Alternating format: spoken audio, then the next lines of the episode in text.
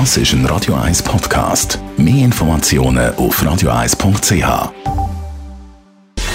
Gesundheit und Wissenschaft auf Radio 1. Unterstützt vom Kopfwehzentrum Irlande Zürich. www.kopfwww.ch was entscheidet darüber, ob jemand sportlich ist oder nicht, beziehungsweise ob er mal sportlich wird oder nicht? Dieser Frage sind Forscher aus Genf und Frankreich nachgegangen. Ist es entscheidend, wie bildet jemand ist oder wie viel Geld das er auf dem Konto hat? Die Forscher haben Daten von 56.000 Personen ausgewertet aus einer europäischen Datenbank. Und dabei haben sie herausgefunden, dass Reichtum oder Armut nicht so fest darüber entscheidet, wie sportlich jemand ist. Es sind vielmehr die kulturellen Unterschiede, die einen Einfluss haben, sagen die Forscher. Auch das Geschlecht hat einen Einfluss. In benachteiligten sozialen Schichten ist die körperliche Aktivität in der Kindheit nämlich auf Wettbewerb und Männlichkeit ausgerichtet bei den Buben.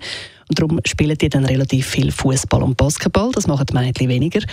In den höheren Schichten, in den privilegierteren Schichten sind die Aktivitäten weniger geschlechtsspezifisch. Also da gibt es dann Tennis, Golf, Tanz und so weiter. Und das äh, machen dann die Mädchen und die Buben. Und darum ist es dann auch später so, dass Männer tendenziell sich mehr bewegen als Frauen. Aber alles in allem ist es doch so, dass äh, ganz viele Leute zu wenig Bewegung haben. Laut der Weltgesundheitsorganisation, der WHO, sind nämlich gerade bei den Jugendlichen über 80 Prozent weltweit nicht genügend körperlich aktiv. Da hat es also noch viel Luft nach oben, um so können spätere Erkrankungen auch vorbeugen.